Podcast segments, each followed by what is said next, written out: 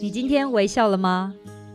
跟着微笑台湾深度走访台湾每个乡镇、每个角落、每座山、每条河，发现这块土地上更多动人的故事，让这座岛屿和你重新连结。现在就出发！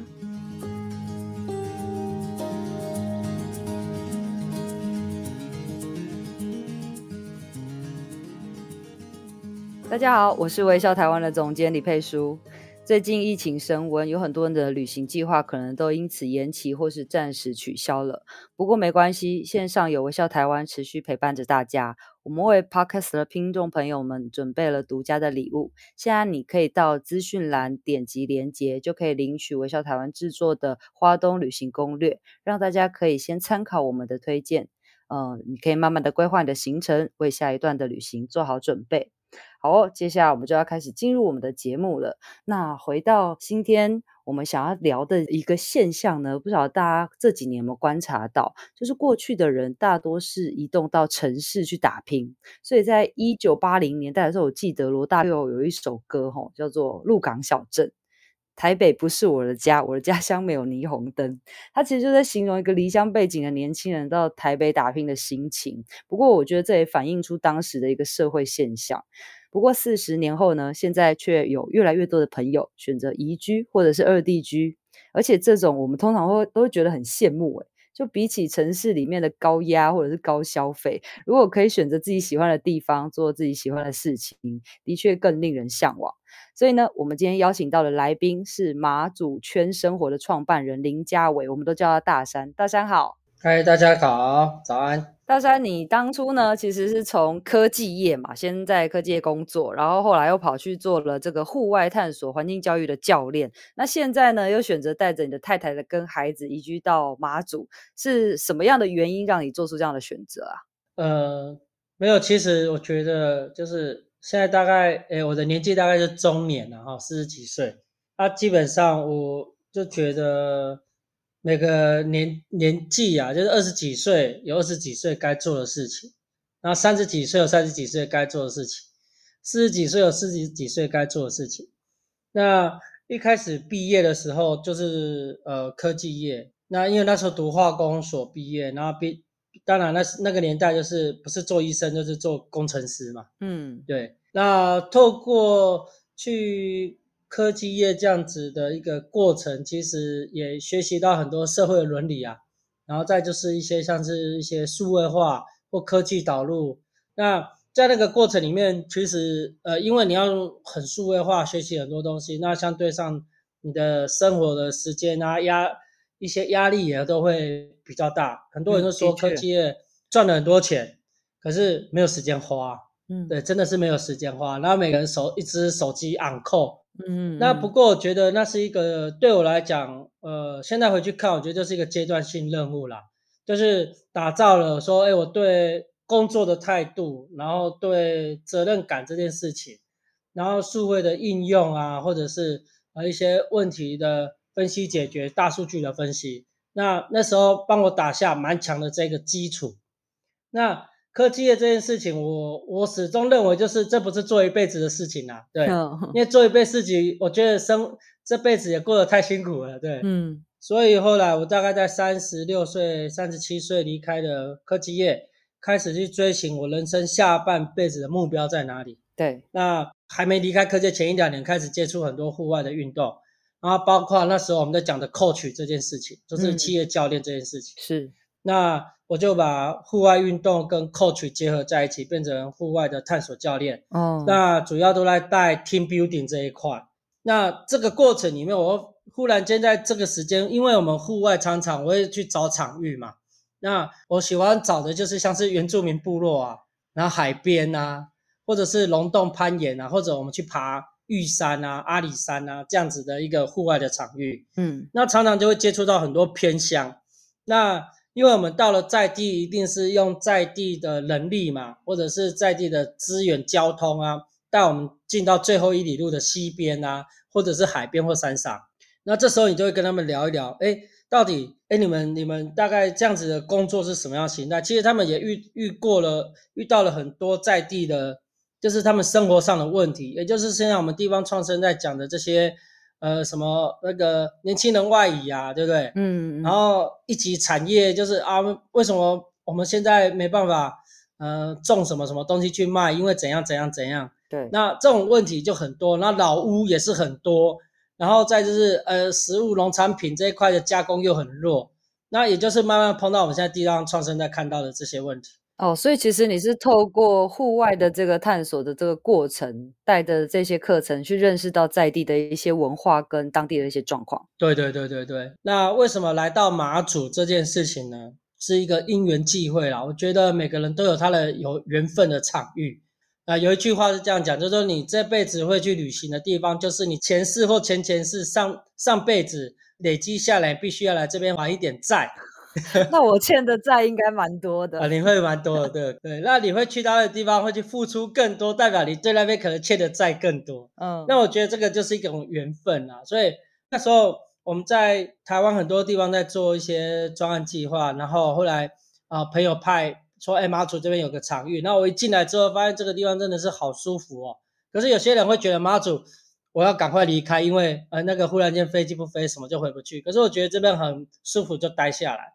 那那时候就跟老婆说，因为小朋友刚生，那我就说，哎，我们要不要来一个海岛地方住看看？嗯，然后我们也没住过海岛嘛，对，那我们来住看看。那我觉得这边还蛮舒服的，然后就带老婆来场勘呐，嗯，哎，那时候老婆还怀孕，那我们就来场勘，然后他看，哎，好像不错，好，那我们就住这里这样子。对，那一开始搬了过来，其实只是说，因为也忙了这样十几年，一开始前前面一两年大概就是呃比较轻松的在过生活啦。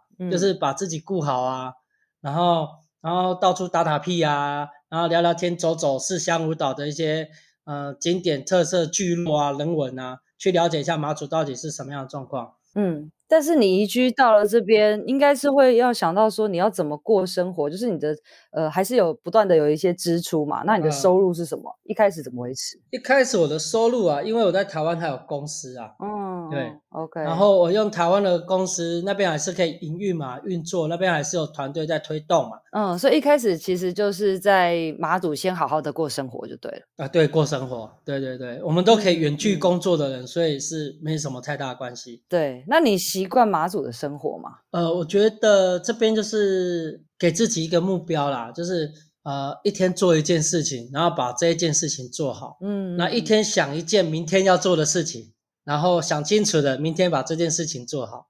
这个就是我现在在马祖的节奏。对，可是这很奢侈，对现代人，因为我们一天可能要做可能八件事、十件事，然后可能有一半都没有办法好好的把它完成。对，但是你在这边反而可以很专注的完成一些事情。对，所以基本上效率还蛮高的。哦，那我们常常，我们最近在网络上常常在玩一个，就是关于什么可能让你感到很意外的 point。我这一次我就很想问你，是不是可以讲一些关于马祖可能让我们很意外的 point？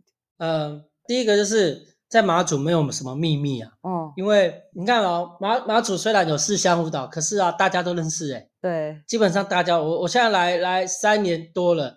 基本上岛上有八成的人我应该都认识啊，嗯，另外两成就是不出门的，嗯嗯，嗯对，八成的人我都认识，四乡五岛哦，嗯、对。然后第二个意外的 point 就是马祖啊，很多闲置的老屋，嗯，老屋很多，石头屋很多，就像我们金沙现在还有五成以上是闲置的，哇。可是啊，在马祖不是你有钱就可以租房子啊，嗯，对，你有钱，你是谁？那你在马祖要做什么？必须要让你的房东知道哦。房东知道之后，他还会去问说，认识你的那个大山怎么样啊？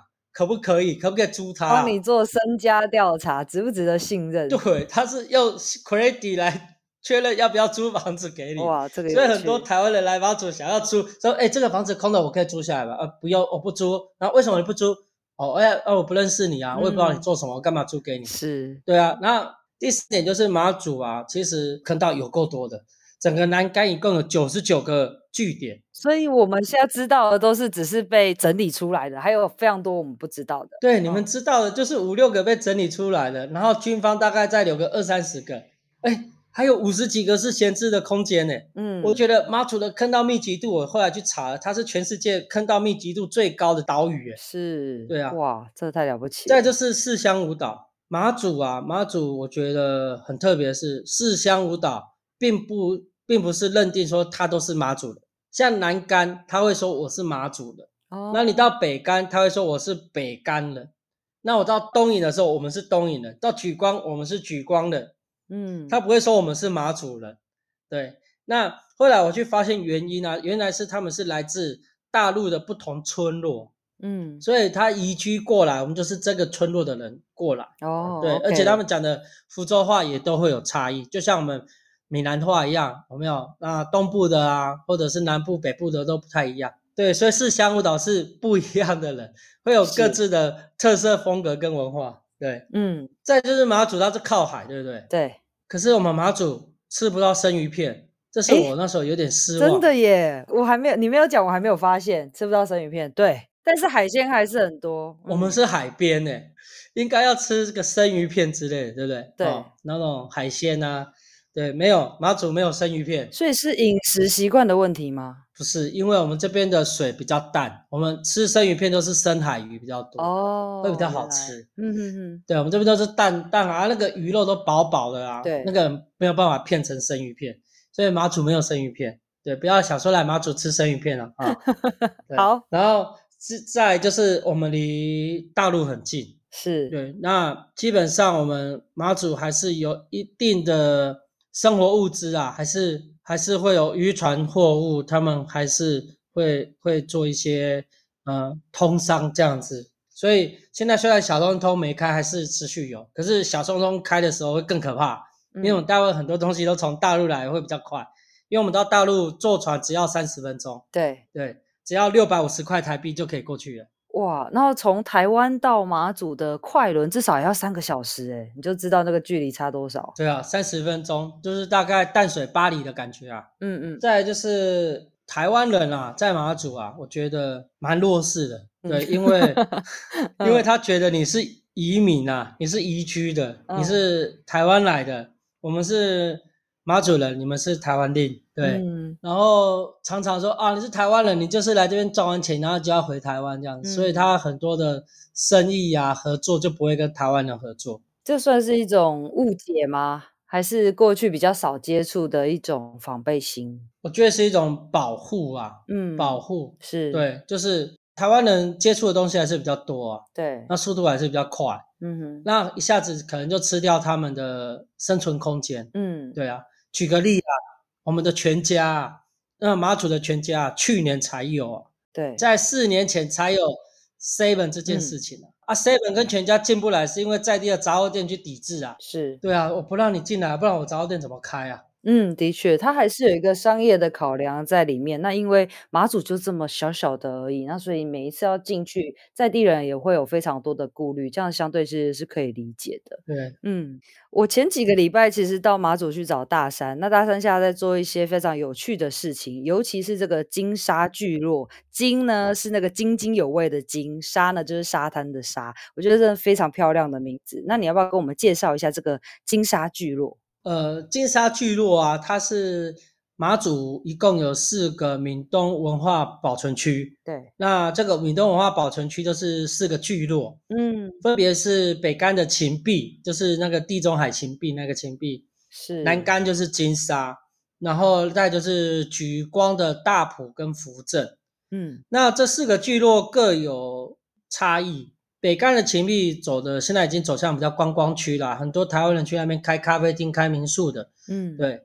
那福镇那个福镇跟大埔东莒光那边比较萧条没落，目前也没什么居民在住。嗯，那金沙算是这四个聚落里面我们称为活聚落。对，它在地的人口数百分之八十到九十还是在地人。嗯，已经在那边活了三四代、四五代的在地人，所以这个聚落会很有。人情味，就像我们台湾的一些乡下，有没有？下午会拿个小板凳坐在家门口聊天啊，喝茶啊，对啊，然后外面人问过来，啊，你们来干嘛啊？这样子有没有？对对，都会有，就是有这样子，所以它是很有人情味的地方。嗯，那金沙聚落啊，它在马祖的地位啊，其实它除了聚落保存区，就是整个都是石头屋。会呼吸的房子的保存区之外，嗯，再来就是它是马祖老酒的故乡哦，嗯，马祖的老酒啊，整个传承的工艺跟技法都是从金沙出来的。那金沙因为它离福州的闽江口是最近，所以它传承了第一手的老酒制作的工艺。包含现在我们马祖酒厂的老酒的工艺，嗯，的配方也是来自于金沙聚落里面的居民给的，嗯嗯嗯。那老酒这件事情是金沙蛮重要的一个文化，是。那我们现在在金沙，因为金沙现在很多的老屋，很多退休人回来，我自己有房子，有石头屋，那最简单就是我花个呃几十万啊，不到五十万，赶快整修一下变成民宿。哦，这个是比较快的方式。对，那也导致说金沙现在的产业大部分都是民宿。嗯，对。那餐厅只有两三家，杂货店两家，哎，就没了。对，那可是以前的金沙还有很多，像是啊理发厅啊，阿兵哥的理发厅啊，阿兵哥的澡堂啊，还有一些像渔民的烟馆啊，烟馆就是啊抽大烟啊，哦大那个还有鸦片的那种烟馆。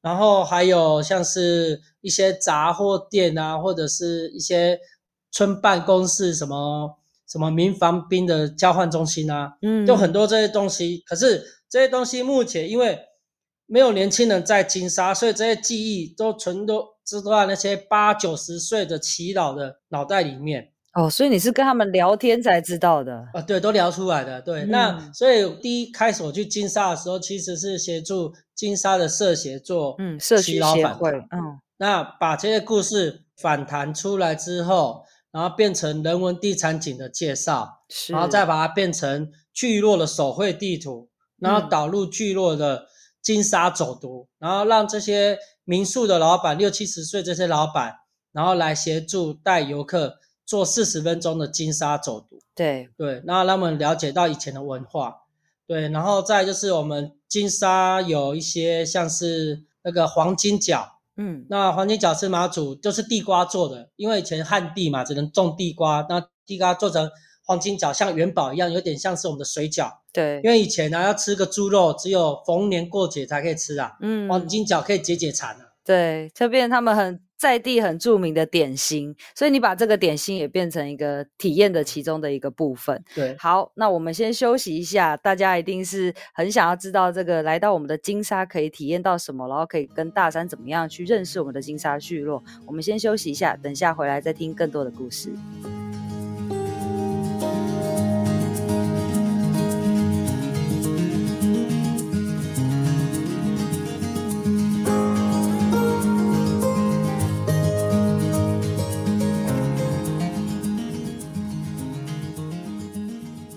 欢迎回到节目。今天我们邀请到的来宾呢，是马祖圈生活的创办人大山。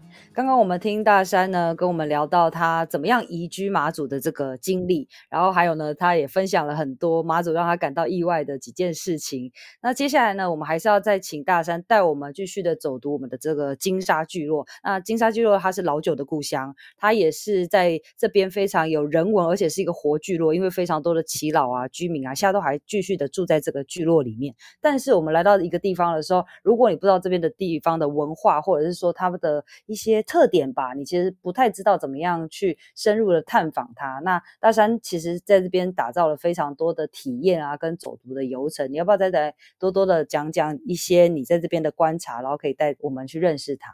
嗯，那因为呃那时候要解决的问题就是说，因为金金沙没有没有年轻人啊，嗯、对，没有年轻人，所以。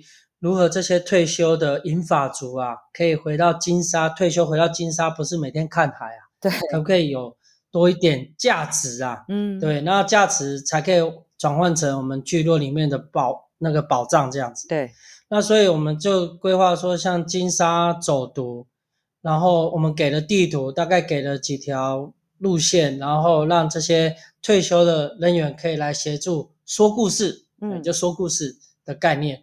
那其实就是以外地人，如果在地人说故事，走个四十分钟，那可以快速的了解一下金沙，然后马祖的这个缩影。我觉得来对于来马祖这边玩，至少有个基本的知识概念啊。对，对我这边可以来补充一下，因为大山其实有带我们去走读了一下，我自己觉得非常的精彩。因为他，你你你想象的走读，可能以为那个面积很大，但其实没有，因为军沙聚落它就是。特别有两条街，非常的有故事。然后你可能先到一个花园的时候，你都会感到惊艳。我从来都不知道说，原来马祖的那个绣球花跟那个我们那叫什么香香的。一个哦，迷迭香那个香草真的是长得特别好，然后大山跟我讲说，那个完全不用照顾，它就这样自然而然就长得那么那么漂亮，嗯、而且家家户户的那个窗口都有那种多肉植物，嗯、这也是社区共同在推动的一个美化嘛，对不对？对，没错。然后另外包括像是我们走着走着就会碰到非常多的老屋，然后还有居民他们可能会卖一些老酒冰沙啊，你就可以直接给他买，然后边边边喝这个老酒冰沙，然后边听他讲他的故事，然后还有。我们还有走到一个妈祖庙，对不对？对，它的那个地板让我觉得太特别了。那个地板是磨石子，然后里呃里面的那个塑像是泥塑的。然后泥塑它其实跟一般我们所谓那种可能木雕的神像不太一样，它有一种童趣感。嗯、那我觉得这是大山这次带我走了这么多个地方，我印象特别深刻的。嗯，因为我觉得就是说每个旅客来到马祖啊，可能有一些不同的。的需求跟目的，然后可是我们透过这个简单的金沙走读，然后可以去勾引出他原本来到马祖旅游的目的。因为其实啊，来马祖这边他们来玩的话，呃，除了走走拍照景点之后，其实他们最想了解就是这些聚落的文化。对，不知道每个地方其实都是一样。那再就是我们就是把那个黄金角变成一个体验活动。那黄金角在福州话叫做港蒙。那感蒙，嗯，去年有大一大学的同学来这边，呃，做动感地图教育部的计划的时候，他就他就说感猫感猫，哎，我们就后来现在就变成感猫体验，那个对，然后就变成让那个游客很有想象，要赶什么猫啊，对。感冒聚落感冒体验，对，可是你这样可能会有很多的那个爱猫人士报名，他说不要感冒，我要我要爱猫，然后没想到哎是黄金角，然后你知道那个大三的时候其实是请这个我们之前的那个呃理事长对不对？理事长夫人，夫人来教我们，嗯、对他来教我们怎么样做这个黄金角。然后那时候我其实抱着一个拆台的心态，我想说你应该都是做好差不多，然后让我们开始包而已，结果没有哎，就是真的。真的是地瓜蒸好，然后太白粉，然后还有糯米粉，然后它就是这样子从头做到尾，所以你就可以知道说这个真的是完全没有添加，然后就是真正的食物怎么样在你的面前成型。然后你学起来之后，喜欢吃那种我们常常讲的地瓜圆的啊、地瓜球的啊，还是什么黄金角，你就可以回家自己做，对，对，真的很好吃。所以我们就把这样聚落的这些点心啊，逐步变成是一个体验过程，然后夏天就会推黄金饺。然后到冬天比较冷的时候，我们就会做做老酒，嗯，自己做自己的老酒，然后做老酒的文化节，哇，对，然后这这时候做完老酒，可能要在我们的坑道里面放个一个月之后，你才可以拿回去，对，然后到时候我们用宅配的啊，或者你再过来拿酒啊，对，嗯、也都是可以的方式，对，然后所以春夏就有不同的呃文化体验的这样子东西。那现在其实你在这边还有一个空间，现在接下来。将要开幕，对不对？叫做金寮，金就是我们那个金沙的那个金。金寮啊，它它以前是因为我们有分东边山、西边山跟澳中啊。嗯。那金寮是在澳中，那澳中以前就是临海，临海都是很多的渔寮。哦。那渔寮就是我们取那个寮就是渔寮的意思啊。那金就是金沙，所以在金沙的渔寮。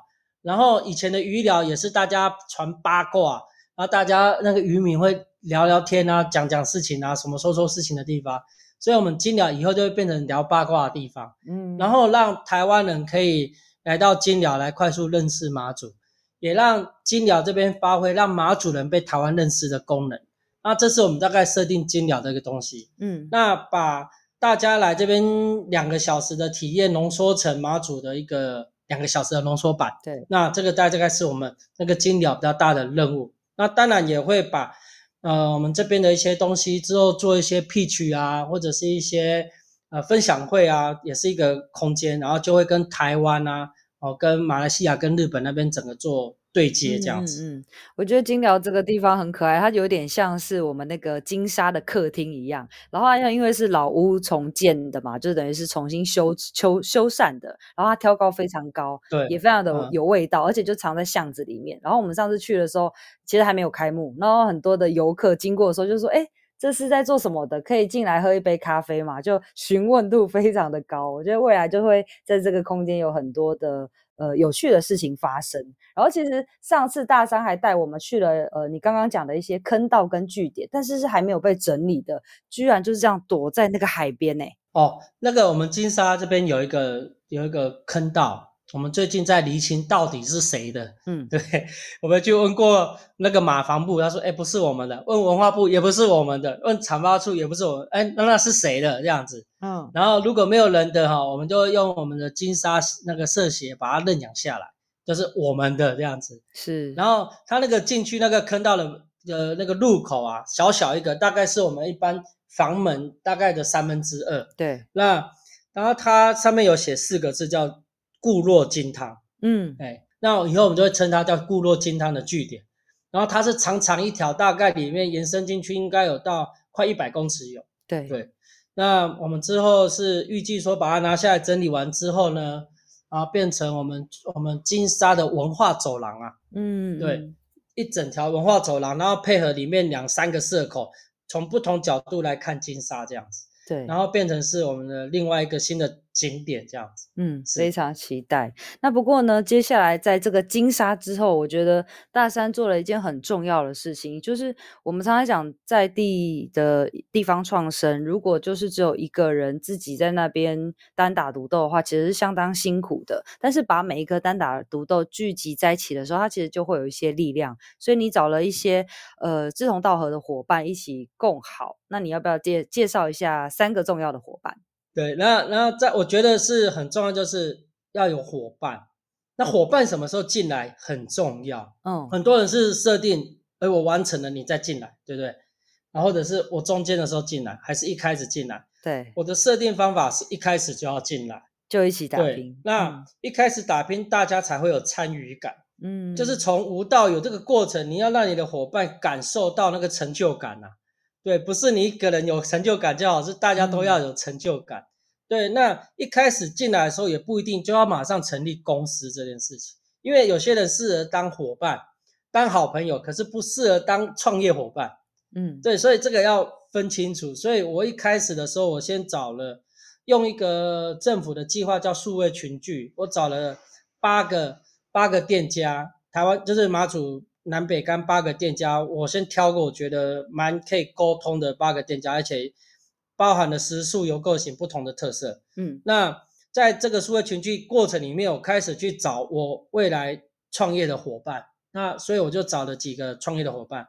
第一个是像是啊北干的群沃咖啡，嗯，群沃咖啡的老板李李维勋啊，他也很特别，他不是马祖人，他是高雄人，然后户籍在绿岛，对，也是一个很。特别的人，然后他在那边开勤沃咖啡，然后他所用的员工大部分都是台湾人过来的，嗯，那这些员工也很特别，不是失恋的啦哈，啊，不然就是在台湾好像找不到方向的，然后或者是说想来离岛这边放空的，那他的员工就这样一待大概都是一年，对，嗯，那他很知道这种这种离岛人的心情啊，啊或者来马祖人的心情，对，所以他可以从这种角度去去看很多人的问题。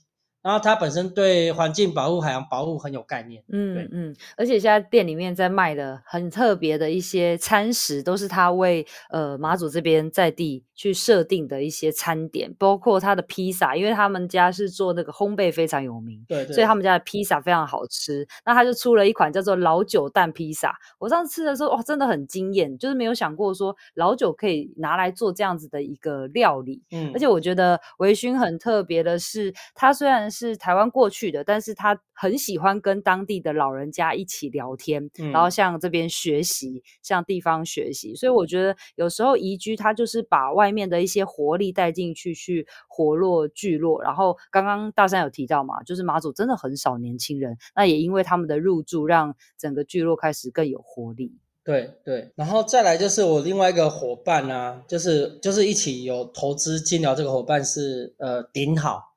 顶好的那个一个一个糕饼店。嗯，那顶好糕饼店也是很特别的是，因为我是主要跟他的二代合作。不过因为顶好他们主要是做马祖酥，马祖有个马祖酥，金门有贡糖，这个可能大家不知道。嗯，对，那马祖酥它在马祖算是呃很重要的一个在地的的伴手礼。嗯嗯嗯，是。那清雅民宿是不是也还蛮值得推荐给大家的？哦，清雅它是属于我们叫做特色民宿。嗯，它的特色是什么？就是钓鱼。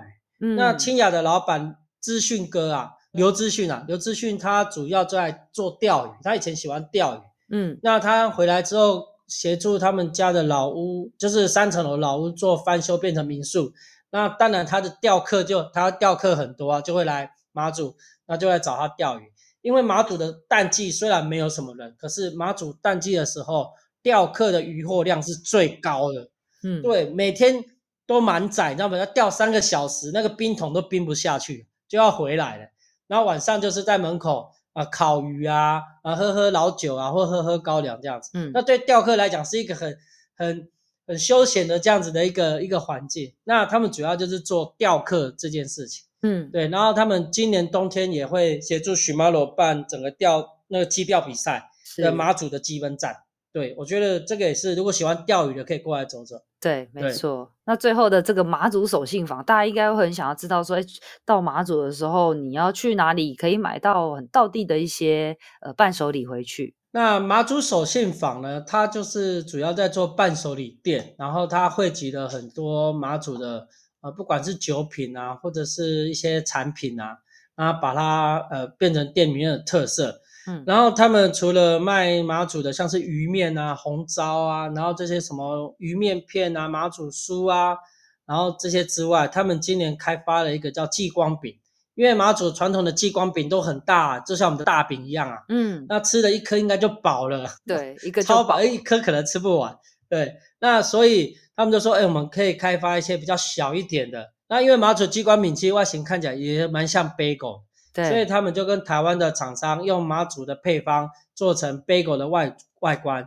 他们做了金木水火土五种，就是有黄色的、嗯、有黑色的、有绿色的、有紫色的、有红色的。口味红色就是红糟，对。然后做成这样子的一个激光饼，嗯，然后再就是外面的盒子用马祖的风灯啊，嗯、马祖的摆明祭的时候都会。”家家户户挂风灯，用风灯当它的外盒，然后把这十颗包在里，放在盒子里面，然后让游客提回去，变成是一个蛮在地又很有特色的一个产品。嗯，对，这个是手信坊，我觉得它蛮蛮厉害的地方。对，大家有空的话可以去那边走一走、逛一逛。不过呢，讲到最后，我们常常都说。马祖吼是天选之人才能去的命定之地，因为呢，每次只要去，大家就会说，哎，你是不是被关岛了？然后或者说大家就很担心说，哇，飞机不飞怎么办？或者我怎么我怎么样才可以去到那边？就是你知道机票也没有那么好订，船票也没有这么好订。我们是不是最后请大山可以给听众朋友一些旅行马祖的建议呢？我我觉得来马祖啊，大部分人都选三天两夜啊，哎，然后这是正常的状况啊，就是如果你坐飞机来。飞机正常回去三天两夜，大概玩两个。应该说这是理想的状况。对，我们理想值嘛，对，对，对，理想值规划值。嗯嗯。然后三天两夜大概玩南北竿哦就够了。嗯。那如果你要玩到举光的话，大概要到四天三夜或五天四夜。如果你要去东引再加东引，就再加两天，大概就要七天呐。嗯嗯。对，所以如果你还要四香舞岛一次玩完，就是大概需要七天的时间才有办法玩完。嗯。对，那。这个是理想的状态，那不理想的状态呢？我们就最差的状况就是关岛，因为马祖是海岛啊，嗯、你可以把这边看成是大陆型气候，然后跟海洋气候的交接点，所以非常容易起雾啊。对，一起雾的时候，能见度低，然后或者是云高很低的时候，飞机就不会飞啊。嗯、那飞机不会飞的时候，就会来马祖送关岛的行程就出现了。对，那你就会困在岛上。然后开始，哎，可以去补一些其他景点，所以也不用太担心。嗯，那如果飞机没飞，呃，因为飞机没飞就是起大雾嘛，起大雾的时候代表没有风嘛，没有风代表没有海浪嘛，没有海浪的时候代表船就可以开。所以现在我们又有一个新的疏运，就是三小时的那个台北港到南南竿这边的快轮。那可以搭船回去。嗯，对，所以飞机跟船要交叉运用啊。对，虽然你可能两边都会定，可是有一边可能会扣掉十趴的手续费，那你就把它当成保护费的概念就好了。买保险的概 念，就保护你一定回得了 台湾。是，对对对对对，嗯，我觉得还有一点哦，也可以分享给我们的听众朋友，就是呃，你其实想到你要去马祖的话，你要有更更开放的心情，因为你不能想说哦，那我就是。这今天就要去哪一些地方，然后明天我就要去哪一些地方，可能要保持那个弹性，因为你知道离岛它就是充满了非常多的变数，那你要享受这个变数，我觉得你可能到那边会比较放松，尤其前后尽量都不要排。呃，一定要呃非你不可，或者说一定要到场的这个行程，不然的话，你就会在那个关岛的时候，你还会呈现一种很焦虑的状态，想说啊，明天回不去的话，我可能没有办法到现场开会啊，怎么办？怎么办？对，不要尽量不要把自己逼到这么紧，然后就是前后多留一些空档的话，你可能到那边会比较舒服。对，因为来来马祖玩啊，来马祖玩，你可以当成说背包客行程啊。对，有没有？如果你去日本、韩国、南非。对，或者是南美洲玩，那你去的时候，你也不会有那么细的行程，你只会会大的点、嗯、哦。现在要去开普敦，对不对？嗯。然后我现在去国家公园，然后三天。对。然后三天干嘛？去了我们再看要干嘛。所以马祖也是这样，你就设定好，我今天就在南竿，明天在北竿，然后或者是去举光东野。是。然后去了再看要干嘛就好了。或者是问在地人你可以干嘛？我觉得这个是。非常有趣的一个方式，体验方式。因为忽然间有蓝眼泪，你就要冲去看蓝眼泪啦，对不对？那你你走晚上。哦，对对对，最近刚好是蓝眼泪的季节。不过除了这个季节之外，冬天跟春天的时候，你有没有什么可以推荐看的或体验的？其实马祖的四季啊，它有很多不一样的东西。我大概从一月份开始讲。嗯。一月、二月啊，马祖的一月、二月就是我们的百名季。嗯，马祖的百名叫做北曼，它现在是列为国家的文化资产。那摆明祭的时候会会庆典，会一个礼拜，四乡五岛全部动起来。对，然后然后他们会有神教啊，会绕境啊，还会有烧马粮啊，嗯，点风灯啊，所以冬天那个元宵节也可以选来马祖的摆明。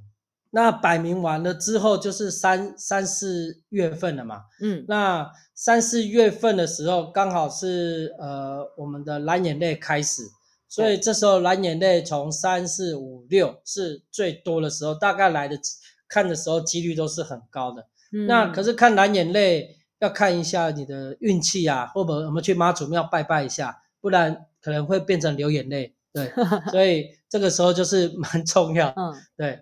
然后这个时候大概五六月的时候，因为那个梅花鹿啊换完毛了，嗯，所以可以去大邱鹿岛看我们的野生的梅花鹿。嗯，我们的梅花鹿是有点像遛狗啊，你只要拿着那个桑叶啊，梅花鹿就会跟着走。对，它以前那遛梅花鹿的概念，那全部都是野生的，对，没有围栏养的，对，它会跟你很近。对，嗯，然后到了暑假，暑假大概就是那个。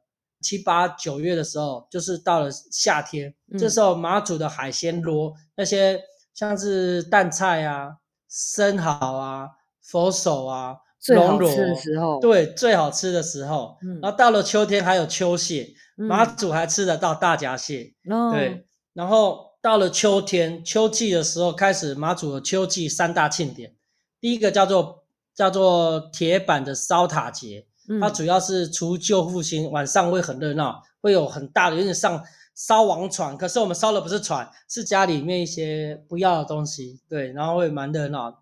然后再就是马祖的升天祭，因为马祖为什么叫马祖？因为马祖的那时候投投海的时候，它的它的大体啊是飘到我们的马港村，然后所以马港村之后就变成叫马祖，嗯，然后是女字旁的马祖村，然后后来国军进来之后把女字旁去掉。变成马，所以马祖为什么连江县又叫做马祖？是这个原因。所以马港那边有个天后宫，里面的正殿还有妈祖的衣冠冢，所以在秋天的时候会有马祖的升天祭。